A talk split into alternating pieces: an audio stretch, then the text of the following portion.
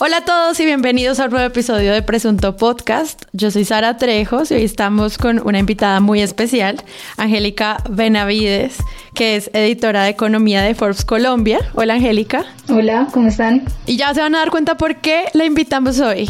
María Paula Martínez, ¿qué más? ¿Cómo le va con el aislamiento? Amigo, amigues confinadas, ¿cómo están? muy bien. Y Santiago Rivas. Hola, ¿cómo les va? Me parece muy interesante este primer experimento de total grabado a distancia, porque nosotros somos muy responsables y no salimos a contagiarnos ni a contagiar a nadie. Esperamos que todos en sus casas estén tomándose tan en serio esto como creemos que nos lo estamos tomando nosotros. Quédate en tu puta casa. Quédate, que te quedes, que te quedes en tu casa.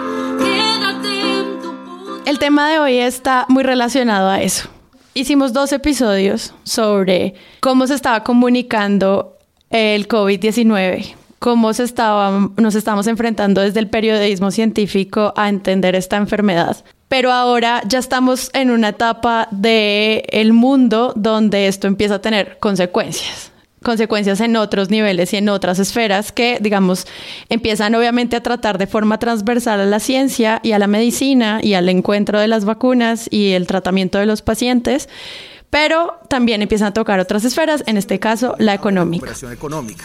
Súmele a este panorama estructural el coronavirus y las perspectivas económicas del 2020 se vuelven más oscuras. El gobierno le apunta a crecer 3.7% en el 2020, pero el coletazo mundial del virus podría quitarle hasta medio punto del PIB de crecimiento. Y si lo hace, si lo hace, será imposible que este año se ataje el crecimiento del desempleo.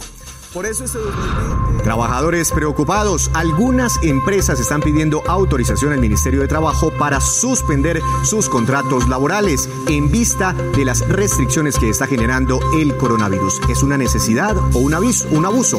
Hablaremos con el vocero de los sindicatos dejen el personalismo, el egoísmo, olvídese todo el mundo de la política y pensemos en resolver el problema, en resolver el problema de salud, en resolver el problema de pobreza, en resolver el problema de las quiebras de las empresas, de la liquidez, con amplitud de espíritu. Yo creo que hoy... Ya sabiendo de lo que vamos a hablar, que tenemos esta súper invitada periodista económica, pero antes unos avisos parroquiales. Recuerden que Presunto Podcast está en Facebook, en Twitter e Instagram como arroba Presunto Podcast y que tenemos una página web que es www.presuntopodcast.com donde pueden encontrar todas las plataformas de audio donde pueden escucharnos para que le recomienden a otros. Si les preguntan en dónde escuchas Presunto, pues les mandan el link de la página y se ahorran ese problema. Y además pueden encontrar el botón de Patreon en patreon.com, las Presunto Podcast, pueden apoyar este proyecto, no solamente recomendándolo, sino también haciendo que sobreviva. Entonces, empecemos.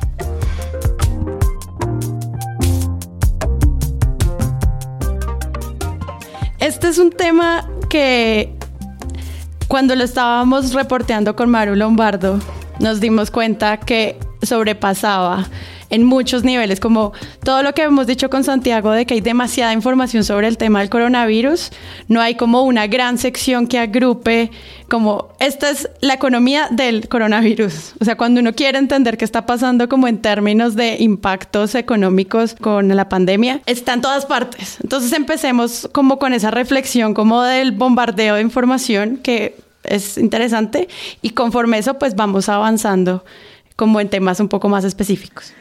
Yo diría que eh, el cubrimiento del periodismo económico es difícil, es común y recurrente en, en, la radio, en los periódicos están siempre informando sobre los movimientos de la bolsa, pero siento que es una información técnica que a veces se vuelve casi que parte del paisaje porque el ciudadano del común no entiende ni lo que quiere decir el Dow Jones, ni los cambios en la regla fiscal. Es un tema difícil, todos necesitamos o nos vemos de alguna manera relacionados. Eh, no somos expertos, pero pagamos impuestos y todo lo que tenga que ver con nuestro bolsillo de entrada nos importa y es información de interés público, pero difícil de transmitir porque al final sí necesita cierta experticia para desgranarla y de ahí el reto del periodismo, del buen periodismo económico. Entonces, hoy, por ejemplo, pues Portafolio tiene seis o siete noticias en su scroll porque lo estoy viendo en digital y pues todos son alarmas económicas sobre la el coronavirus, ¿no? los despidos, la emergencia económica, los adultos mayores y, y la forma en que van a reclamar sus pensiones, etcétera, el barril de petróleo con cifras del 2002, el dólar con el histórico más alto después de 4 mil pesos, la bolsa de Colombia que se desploma, la libra esterlina que cayó a un nivel sin precedentes en 35 años y estoy leyendo como diferentes eh, monedas, barriles, dólares, crudo, toneladas, ¿no? un montón de cifras que se hacen difíciles de dimensionar.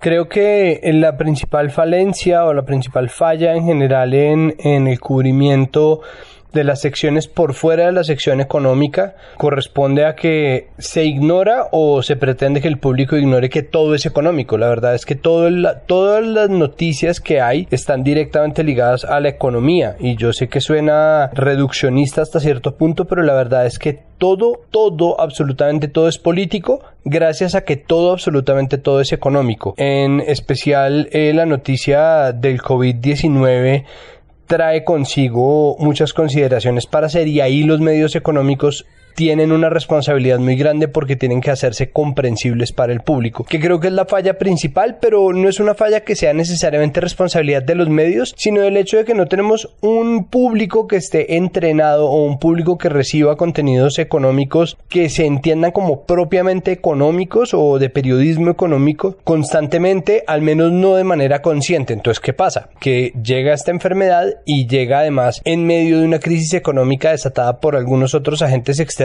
ya Angélica, por supuesto, nos dará una cuenta mucho mayor de eso, pero hay una guerra de precios del petróleo entre Rusia y Arabia Saudita.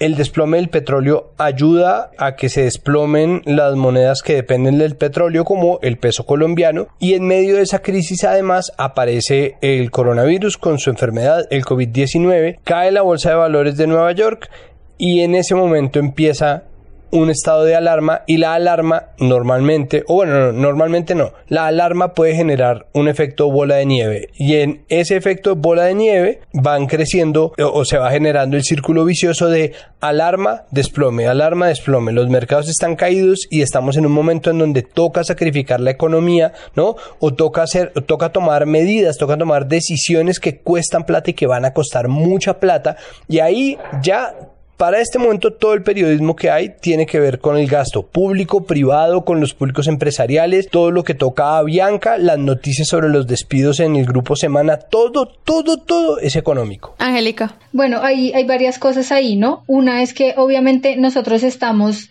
igual que los demás medios, igual que las demás fuentes, perdón, como con ese afán de salir rápido con la información.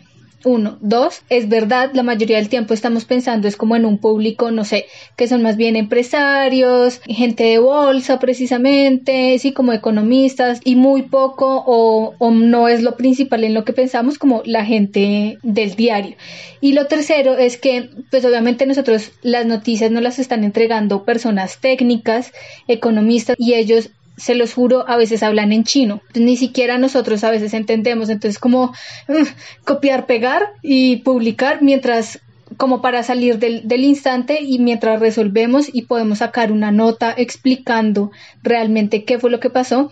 Y ahí sí todavía nos llevan una ventaja los de los medios impresos, que son los que tienen como por lo menos un poquito más de horas para llamar a otra gente, que les expliquen y salir con una nota como un poquito más en castellano. Me parece interesante lo que dices, en tanto pues tú estás trabajando con este tema todo el tiempo y es como la inmediatez en la que tiene que salir la información. Digamos, en ese caso, digamos, desde tu experiencia cubriendo este tema, ¿qué podría ser más importante o qué práctica creerías que podría ser más efectiva como en términos de llegar a los públicos. Si, digamos, pausarlo más o en serio ir cubriendo lo que va saliendo para que nada se quede sin ser dicho en el momento que es necesario decirlo. Yo creo que tiene que ser una combinación de ambos, ¿sabes? Como obviamente salir de inmediato y entonces, por ejemplo, esto me lo enseñaron en mi primer trabajo y, lo sigo haciendo y es sacar como título, sumario y un primer párrafo de la noticia que sea, ponerle noticia en desarrollo, que es una práctica que tienen muchos medios, sale, se va en redes, lo que sea, y tú te quedas unos 5 o 10 minutos adicionales o lo que tengas que tardar como agregando la información a la nota, ya explicándola un poquito, de pronto también tú entendiéndola un poquito más, ya como terminando de procesar la información. Y es lamentable y es una cosa que pues a la que nos ha obligado como la inmediatez del internet, yo creo, y es como que tú transfieres la información sin terminar de digerirla. Claro. Yo quiero decir algo frente, frente a eso y es, en, mucho, en muchos casos el periodismo es, o en todos, un ejercicio de traducción. Y yo creo que el periodismo económico, y tiene que ver con lo que estás diciendo, es un poco la, cuáles son las, los efectos de los fenómenos, porque se desploma la bolsa en Colombia. Entonces, uno va en el carro oyendo eso en el radio y entonces dice, mierda, ¿eso qué significa? ¿Qué significa para el consumidor final, ¿no? ¿Cómo afecta a, a las diferentes personas o cómo nos afecta la caída del dólar a 20 dólares? Yo me acuerdo cuando el barril, yo esto es real y no soy tan vieja, yo me acuerdo cuando el barril de petróleo estaba a 100 dólares. Eh, en verdad, en, parte por, por, el trabajo de mi papá, pero me acuerdo de ese momento, ¿no? Y era como un, de, alguna forma un paradigma, ¿no? Cuando el, en tal año que el, dólar, que el barril costaba 100 dólares, ¿no? O el precio del café, ese tipo de cosas que, que marcan como un momento en la historia de las economías. Pero en esto que hablamos tanto como del pánico y de cómo se narra una crisis, en este tema económico a mí me llama mucho la atención porque cuando yo veo desplome, desplome, caída y por el otro lado alza, alza, ¿no? Y si le sumamos a eso desabastecimiento, desabastecimiento, es una locura por esas tres como narrativas al tiempo. Claro, además lo que hemos dicho en varios episodios que es el tema de las cifras, ¿no? O sea, cuando te dicen 7%, ¿qué tan distinto es a decir un 2%? en caída, subida, bajada, desabastecimiento uno como ciudadano de a pie, como interesado en esto de la responsabilidad informativa, no entiende nada. O sea, yo no sé cuándo un 7 es mucho o un 9 es poco y muchas veces siento que pues el periodismo económico da por sentados como estos indicadores que de pronto a veces no dicen nada solo como por el hecho planteado de decir esto es una cifra y por la cifra es un dato válido, digamos. No sé, ahí ustedes cómo se enfrentan eso o qué opina Santiago al respecto a, mí lo que me interpela sobre todo, es decir, ahorita yo he estado muy metido eh, buscando periodismo económico y he hecho el ejercicio desde hace ya años de leer, por ejemplo, a, Salomón Kalmanovich, que es un tipo al que yo le entiendo la mitad de lo que dice porque obviamente habla un lenguaje que yo no hablo. Yo estudié artes plásticas y yo efectivamente no estaba pensando en plata y decidí eh, empezar a, a ponerle atención y, realmente sigue siendo muy complicado, pero la, impresión general que tengo, aunque eso ha venido reduciéndose con los años, es que el periodismo económico en Colombia es muy elitista. Por muchas razones. Lo primero es que yo creo que existe un consenso, o al menos existe un aparente consenso según el cual todos estamos de acuerdo en que el sistema que hay es el sistema que debería ser. ¿No? Entonces, cuando uno ve la República, uno ve portafolio, son sumamente gobiernistas porque son sumamente capitalistas y no hay nadie que desde la izquierda, que definitivamente no es Kalmanovich, que no, pues no es un tipo de derechas, pero no es un tipo de izquierdas, nadie está haciendo periodismo económico desde otro espectro de la ideología. Porque, y esto es otro de los factores, se asume o se supone que el periodismo económico es para gente que cree sí o sí en el capitalismo. Entonces es como, estamos todos de acuerdo, ¿verdad? Estamos de acuerdo. Y lo que dice Angélica es verdad porque uno revisa Forbes, revisa La República y revisa portafolio.co y las noticias tienen exactamente los mismos títulos. Las medidas de Duque para enfrentar el coronavirus. Avianca entra en bla bla bla. Desplome del petróleo bla bla bla y los títulos son muy similares porque están hechos para un público muy reducido y llegado cierto punto parece que las revistas, ¿no? Dinero, bueno, yo no sé, ahora Forbes es muy reciente, me parece que tiene unas buenas notas, pero yo realmente no soy un consumidor asiduo de revistas de economía, pero cada vez que he cogido que cogía la Angélica se ríe mientras Santiago dice esto. De hecho, me llamó mucho la atención es porque Angélica hace parte del panel de la tapa y la tapa es nuestro podcast sobre el paro y hecho eh, como una como una asamblea y tener una periodista económica pues es un súper privilegio y gracias a eso fue que yo cogí un día y me compré la Forbes a ver qué ¿no? Porque yo decía, bueno, no, cada vez que yo cogía la revista Dinero, me sentía viendo la parte aburrida de la revista Jet Set. En la Jet Set uno ve a Munir Falá y todas las fotos de, de los empresarios exitosos. Y en la revista Dinero uno ve los bodrios a los que se dedican para poder salir en la Jet Set. Entonces yo cogía la revista y era como si me quemara los dedos. Yo decía, pero ¿qué es este hueso tan absolutamente imposible de roer? Y ha sido un ejercicio consciente. Siento, después de todos estos años, unos cuatro años, que sigue siendo muy elitista. Es un que no está hecho para la gente y siento que en esa medida hay una barrera difícil de sortear con respecto a lo que decía María Paula. Es muy difícil que el periodismo económico en Colombia le llegue al consumidor. Nosotros todavía tenemos como máximo referente del periodismo económico a tal cual y al boletín del consumidor. Y eso es lo que tiene la gente. No se sabe tal cual. No es que le metan gato por liebre. Y ahí nos quedamos nosotros. Tal cual. Como que voy a decir una cosa muy fajardo, estoy de acuerdo y en desacuerdo. Claro, puede ser que nosotros también caemos como en esta dinámica en que como nosotros mismos ya nos entendemos, ya entendemos de lo que estamos hablando, pues entonces como que pasamos por alto ese tipo de conceptos y que no mucha gente entiende, ¿sí? Se los digo, o sea, cuando yo empecé yo no tenía ni idea ni siquiera de qué era la inflación, ¿sí? Y ahora siento que con esos temas como que vuelo y, los paso muy de largo, pero es porque finalmente todos estos años de experiencia, que no son tantos, pero pues para mí son un montón y, y aprendí muchas cosas, finalmente eso hace que yo ya como que dé por hecho ciertos conceptos y ciertas cosas. Pero igual sí creo que, que, hay esfuerzos para traducirle toda esa información a las personas y eso se ve, por ejemplo, en que cuando hay ruedas de prensa o cuando se tiene la oportunidad de hablar con alguno de estos personajes, una de las preguntas que siempre hacen en especial los de radio y los de televisión y algunos diarios es, bueno, ¿y eso qué significa para la gente de a pie? Pues como para complementar un poquito, eso en cristiano, para Rosita la de los tintos. Poníalo además a esa gente como a tratar de explicar en español lo que están diciendo. Y uno trata también como de cogerlo ahí entonces sí hay un esfuerzo y yo siento que con esta crisis también se abre una oportunidad precisamente de explicarle eso mejor a la gente. Y es un esfuerzo que se está haciendo. Portafolio ha hecho cosas interesantes ahí la república también dinero también Forbes obviamente también lo ha hecho. Como de coger y decir venga ¿Qué significa que el petróleo esté cayendo tanto? ¿Por qué está cayendo así?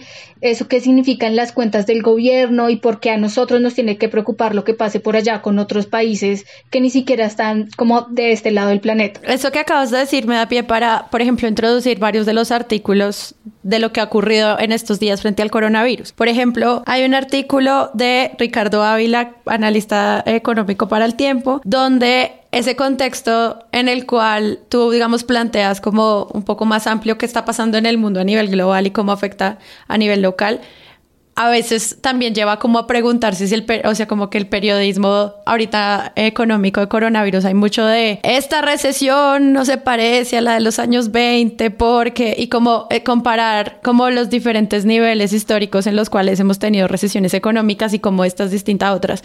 ¿Ustedes qué opinan de, por ejemplo, ese tipo de ejercicios? ¿Aportan? ¿No? ¿Muy interesantes? ¿Sirven? a mí me parece que lo, lo histórico es interesante en este contexto porque ya hemos dicho en los otros capítulos de coronavirus que al final es ese fenómeno en el que estamos atípico porque no hemos enfrentado una crisis como esta, un momento como este, con internet, con redes sociales y con una capacidad de reacción y conversación tan en vivo y en directo. Entonces, esas comparaciones con las depresiones económicas o las crisis de otros momentos sirve como para pensar lo atípico y interesante de lo que estamos viviendo hoy. Así como hay otros virus y hay mucha gente que muere por otro tipo de, enfermedades, esta tiene unos componentes particulares que sumado a ese contagio y las fronteras y lo que pasó en Wuhan y cosas que ya hemos analizado, la hace muy particular también por el entorno digital, mediático, etc. Y creo que en lo económico pasa lo mismo. ¿No? Desde lo más sencillo que es eh, la gente comprando, ¿cómo explicas artículos que yo he visto sobre por qué la gente compra tanto papel higiénico? ¿no? Que eh, existe artículo. Existe artículo. Desde que la OMS declaró la enfermedad del coronavirus como una pandemia, muchas personas se han dedicado a abastecerse de alimentos e implementos de aseo para hacerle frente a esta crisis mundial.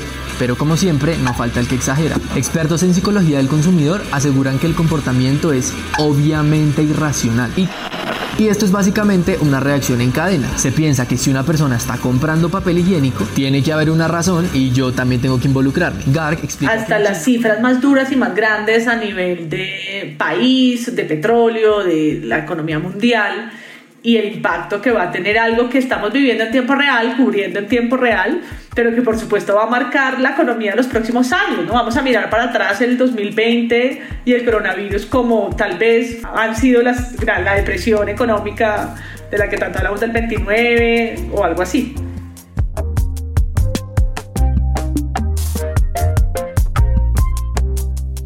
También hay algo, por ejemplo, de lo que acaba de ocurrir en, en el debate que estaba dirigiendo María Jimena Duzán sobre precisamente este tema, o sea, la, la pregunta sobre la que giraba el programa era, hablan los expertos, ¿son acertadas las medidas económicas de Duque para enfrentar el coronavirus? Unas les parecen que son las acertadas, otras les eh, parecen que deberían haber sido mucho más fuertes porque la crisis es mucho más compleja y va a durar mucho más de lo que muchos asesores inicialmente preveían. Por eso, había una reflexión que hacía ella y pues con sus invitados y quiero plantársela a ustedes y es, son políticas que se ponen en este caso a casi cortísimo tiempo, o sea, lo que se declare hoy puede cambiar el domingo y lo que se declare el domingo puede volver a cambiar el martes, no es como una política que ya quede, digamos, decretada frente, no sé, por ejemplo, las decisiones que se estaban tomando de los toques de queda y la posición del gobierno para apoyar, digamos, del gobierno estatal, para apoyar lo que se está haciendo a nivel local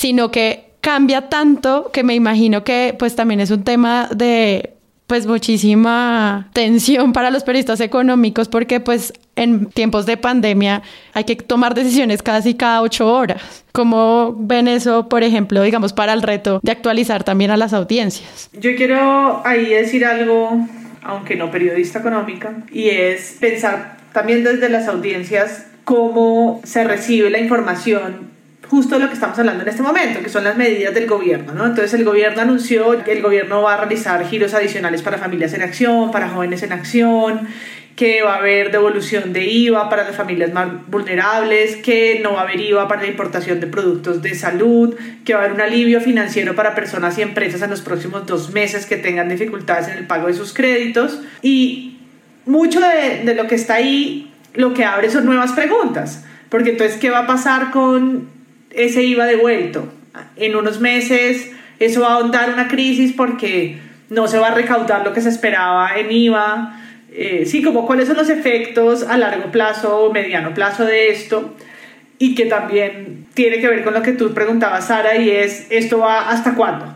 ¿Va a cambiar? Porque en estos momentos de contingencia donde los mensajes cambian tan rápido, listo, se va a eliminar el IVA. Compro ya, se va a eliminar hasta cuándo? Porque casi nadie está pudiendo predecir nada, ni siquiera su vida al trabajo o la del colegio de sus hijos.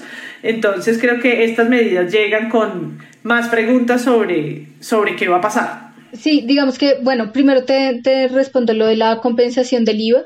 Eh, en realidad no se va a dejar de recaudar nada por eso. De hecho, no se llama, no es, el término correcto no es devolución, sino compensación. Pero bueno, en fin, el punto de eso es que sí, de acuerdo en que deberían hacerse notas como un poquito más en ese, en ese sentido de cuál va a ser el efecto que va a tener, que van a tener esas medidas. Pero lo que pasa es que, de acuerdo también, en este momento hay tanta incertidumbre que nosotros también estamos como es un estado de alerta permanente, ¿saben? Como, y hablo este, y hablo el otro, y no sé qué, y todo pasa el tiempo, y entonces, por ejemplo, esta mañana teníamos a Duque haciendo alocución presidencial, pero al mismo tiempo estaba abriendo dólar y bolsa, y bolsa de Colombia, y al mismo tiempo el Ministerio de Salud estaba lanzando cuántos enfermos por coronavirus había en el país, entonces es como un montón de información todo al mismo tiempo, y nosotros pues somos poquitos. Sí. entonces, como que sí, nos hace falta manos. Claro, mi pregunta estaba enfocada en eso. Es que yo siento que las declaraciones cambian tan rápido y tan constantemente. Por ejemplo, al menos de las fuentes autorizadas, que pues me imagino controlar como ese tema de noticia en proceso de actualización, pues se convierte también en como un modus operandi de mantener como la cabeza de tantas fuentes eh, que están diciendo tantas cosas y que podrían contradecirse pasado mañana. Sí, claro, mucha velocidad y bueno, yo estaba leyendo esto de la devolución, importación, restablecimiento, giros adicionales, lo estoy leyendo una noticia de Canal Capital en este momento. Pero creo que esto de, la, de los cambios tan rápidos va en contra un poco también de la lógica de la misma economía que no suele cambiar tanto. Claro, hay caídas en los precios de las cosas, pero las medidas grandes económicas de un país no se transforma tan rápido y creo que eso es parte de lo del reto periodístico de este momento. Sí, y no sé si por ejemplo se han dado cuenta en muchos de los análisis hay preguntas sobre pues a las fuentes mismas, como que los periodistas les hacen a las fuentes, no sé, al de Desarrollo o al del Banco de la República. Bueno, pero esto cuándo va a parar? Y pues las fuentes son amables y responden como el mundo está en este estado, etcétera, en vez de decirle como no sé, porque de pronto ese tipo de respuestas puede sobre todo aportar más al pánico económico en el que ya está como enmarcada esta discusión y siento que hay muchas veces el periodismo económico trata como de plantear esto como para dónde va. No sé si es una percepción del que he consumido o si no funciona de esa forma. No, sí, total. Y de hecho pasa eso, como que ellos también tienen la responsabilidad de no aumentar como la incertidumbre, porque eso puede tener también unos efectos muy grandes en el consumo y vía consumo, pues como los ingresos que van a recibir las empresas que venden cosas, que producen cosas. A mí por eso me gustó un poquito como la respuesta que dio el presidente de la Bolsa de Valores en estos días y él decía, porque le preguntamos precisamente eso, como bueno, ¿y cuándo nos vamos a empezar a recuperar? ¿Cuándo va por lo menos a parar esto? Y vamos a empezar el proceso contrario. Y él decía como, la verdad es muy difícil de calcularlo, pero mantengamos un poquito la calma, ya nos estamos yendo como para el otro lado, ya estamos exagerando con las ventas de acciones y todo esto, como con el pánico, entonces no sobre reaccionemos esto va a pasar en algún momento porque siempre ha pasado, las crisis van y vienen, sí, es una cosa cíclica también, entonces por favor un poquito de calma. Y sobre esto de los como los cambios de información, una cosa que se me quedó como en el tintero era yo siento que es importante también que cuando salen así como declaraciones y entonces eh, yo digo sí y mañana digo no y no sé qué y, el periodista tiene que reportar las ambas, sí es importante y que es un ejercicio que se ha hecho también, que lo he visto, decir como esta persona antes había dicho esta otra cosa, pero tuvo que cambiar su decisión porque bla, bla, bla y explicar un poquito, como darle un poquito de contexto a la nota. Claro, pues es como lo mínimo que debería, digamos, ocurrir en estos ejercicios. Y ahí, digamos, mi pregunta es más si ustedes como periodistas económicos saben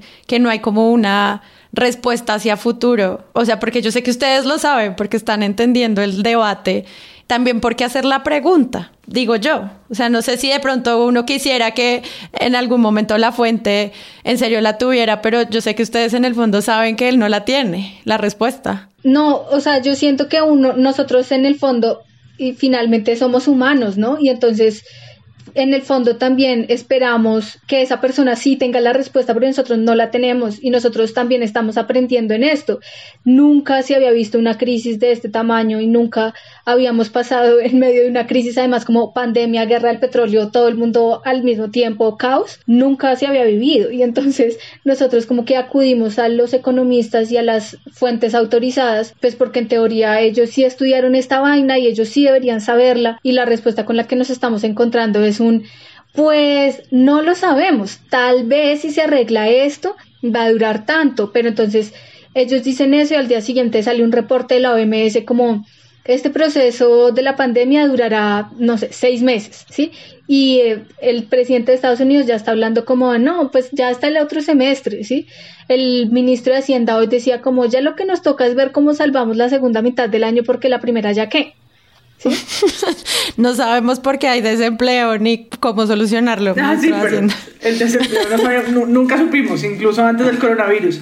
Pero yo quiero, digamos, a esta reflexión que hace Angélica, que es más de pausada y, y en contexto y de ese quehacer minucioso, periodista económico, pues los titulares y lo que sale también de manera desenfrenada es pues un billete de, de, dólar con tapabocas y virus, que es la portada de semana, que dice en rojo, otra vez, color predilecto, ¿qué nos espera?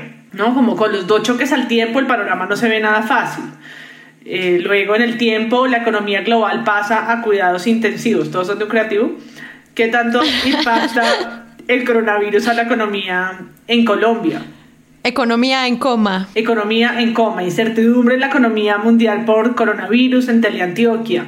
El, el coronavirus no nos da un respiro. el, el, efecto mariposa del coronavirus en la economía global, el espectador anuncian cambios en el calendario tributario por el coronavirus, ¿no? Es como una cosa un poco esquizofrénica que yo creo que se reúne en esos titulares de miedo, ¿no? Miedo por esa incertidumbre y ahí la pregunta es cómo el periodismo narra no, no, para la no solo para la contención o, como, o para no ser transparente, porque no es eso, sino cómo cuenta un fenómeno tan difícil sin caer en la sobrecalificación de recesión a la baja, crisis, todo mal.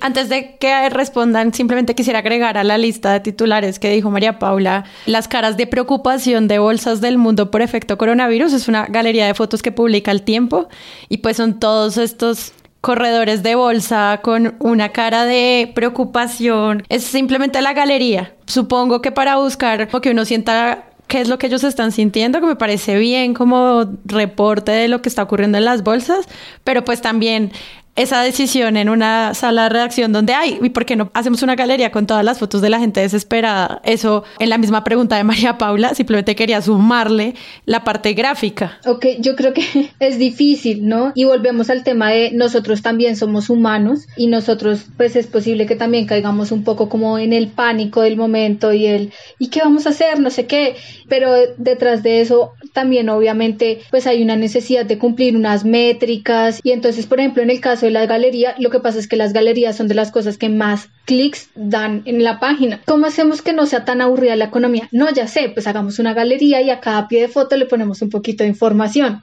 No sé, también dependemos mucho de esas cosas. Claro, como informar, no llamar al pánico, pero al mismo tiempo tener las suficientes visitas para seguir teniendo como un modelo de publicidad en el medio. O sea, em, entiendo como todos los retos y... A mí me surge una pregunta ahí para Angélica. ¿A, quién ¿A quién le habla el periodismo económico? Cuando, cuando, cuando tú estás pensando en haciendo un reporte, una nota, cuando están trabajando en la edición, en la próxima edición de Forbes, ¿quién es el público objetivo de ustedes? Eso depende, Santiago. Realmente nosotros, digamos que tenemos como divisiones de, de, públicos objetivos, ¿no? Entonces, obviamente los medios que son generales, digamos, no solo económicos, la idea es que le lleguen a todo el mundo y por eso tienen como secciones de finanzas personales o periodistas que se dedican más a este tipo de temas, como de cuide su bolsillo, las empanadas por la inflación ahora subieron a 300 pesos, ese tipo de cosas. Y estamos los medios especializados que son como Portafolio, La República, Dinero, Forbes, Revista Gerente, bueno, se me quedan varias por fuera, que ya son como, vamos a hablarle a una gente que tiene un poder adquisitivo un poquito más alto y empresarios, emprendedores, estudiantes de economía, economistas, analistas, gobierno, ¿sí? Luego hay otra tercera categoría que ya son como las agencias de noticias especializadas en economía, que ellos sí son ultra técnicos y es una cosa pues que solo les llega por suscripción a la gente que paga una plata para tener eso y que si es una cosa como más densa.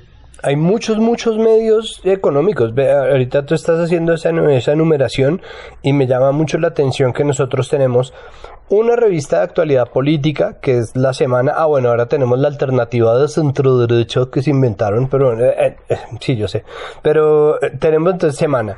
Teníamos una revista cultural que era Arcadia que era además de semana. Tenemos el Malpensante, tenemos dos diarios de circulación nacional, realmente uno en las regiones que es El Tiempo y El Espectador, poco o nada, y en cambio tenemos un carrado de revistas económicas. Pues digo, gerente, portafolio, La República, Forbes, Dinero, son muchos, muchos medios para un tema en un público muy pequeño. ¿Qué hace que subsistan tantos siendo que ni siquiera tenemos tantas revistas de farándula? ¿Cuál puede ser la razón? Yo creo que igual es que sigue habiendo un público muy grande ahí, como un apetito especial por, por esos temas dentro de ese público pequeño. Sí, sí, no, de verdad me llama la atención. Es una pregunta genuinamente nacida de la ignorancia. No tengo ninguna agenda detrás de eso, pero, pero me llama la atención porque es mucha la información y lastimosamente siento que teniendo tantas personas o sea, son, yo sé que son pocos, yo, yo entiendo y además obviamente entiendo que la presión es mucha en las salas de redacción, pero, pero siento que es la suficiente gente como para que nosotros como público entendiéramos mejor, un poquito mejor, ¿no? Los vaivenes de la economía, de una economía que finalmente termina por afectarnos en las secciones de, de las empanadas que suben de precio.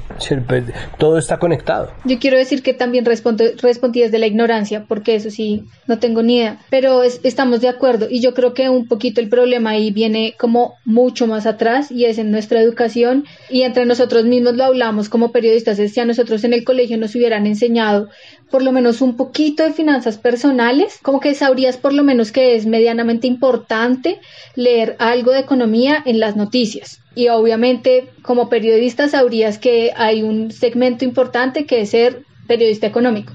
Pero pues como eso no pasa.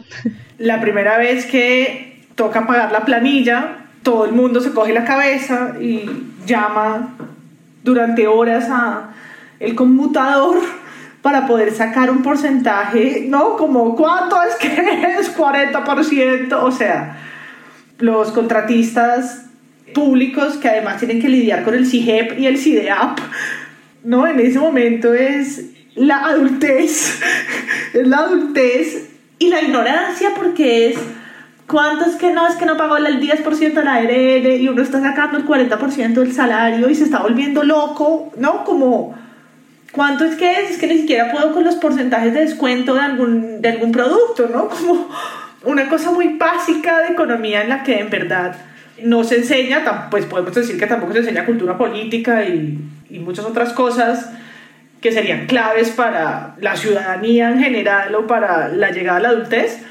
Pero es verdad que sobre la economía poco, poco se estudia, parece que no entrara como en ninguno de los tópicos de los colegios, no es sociales, pero tampoco está en historia, pero tampoco está en perspectiva global, o yo no sé cómo es que se llaman ahora las materias en los colegios, y en verdad es una, como hablábamos con Pablo también sobre la ciencia, y es cómo se le enseña economía desde los niños, ¿no? Entender a dimensionar desde el volumen y las cantidades, el costo y por supuesto el gasto y todas estas, estas nociones que sin duda ayudan a entender fenómenos como el que estamos desde la pequeña escala. Pues además a eso añadirle que es una locura porque si para algo están los colegios es para generar individuos económicamente viables. La orientación profesional de los niños en los colegios lo que hace es mandar ciudadanos y ciudadanas que quieren estudiar una u otra cosa y eso genera un mercado de oferta y demanda y eso genera unos mercados de consumo. Es uno no se da cuenta de verdad hasta qué punto su vida está atravesada por la economía. Mi, reflexión eh, es simplemente, ni siquiera es una reflexión, quisiera dejar un cabo suelto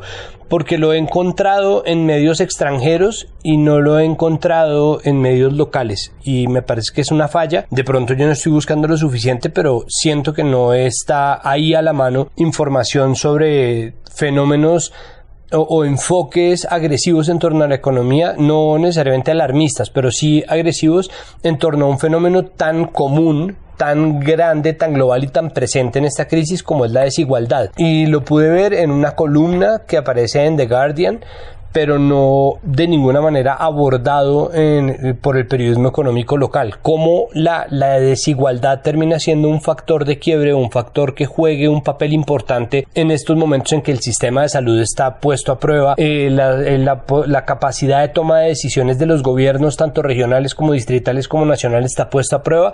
La desigualdad termina siendo un problema y creo que no está siendo bombardeado como un tema. Me gustaría verlo más y me gustaría ver más también algo de, de, esa historia de la economía que tan a menudo están consultando. Me gustaría verlo para la gente porque siento que hay que irse a, a buscar medios en inglés en un país en donde la mayoría de la gente no habla inglés para entender un poco de qué va ese fenómeno. De acuerdo, yo siento que en ese afán de, de, cubrir lo que está pasando en este momento y todo ese caos que hay, sí nos hace falta mirar otros, otros aspectos como la desigualdad. Y, sí, yo creo que faltan varios meses de, este proceso, por lo menos, como en la economía mundial, y pues en esos meses Espero que nos den el, espacio de poder hacer este tipo de reflexiones, por ejemplo, sobre la desigualdad y cómo poder tomar un poquito más qué ha pasado en otras crisis y poder compararlo con esta de pronto, no sé, y explicar un poquito mejor cómo qué ha significado eso para el mundo en otros momentos y qué podría significar en este. Bueno, y este fue nuestro episodio sobre periodismo económico en tiempos de coronavirus. Sabemos que sobre todo es un abrebocas más sobre las prácticas y los acercamientos que los periodistas hacen día a día en sus salas de redacción frente a estos temas.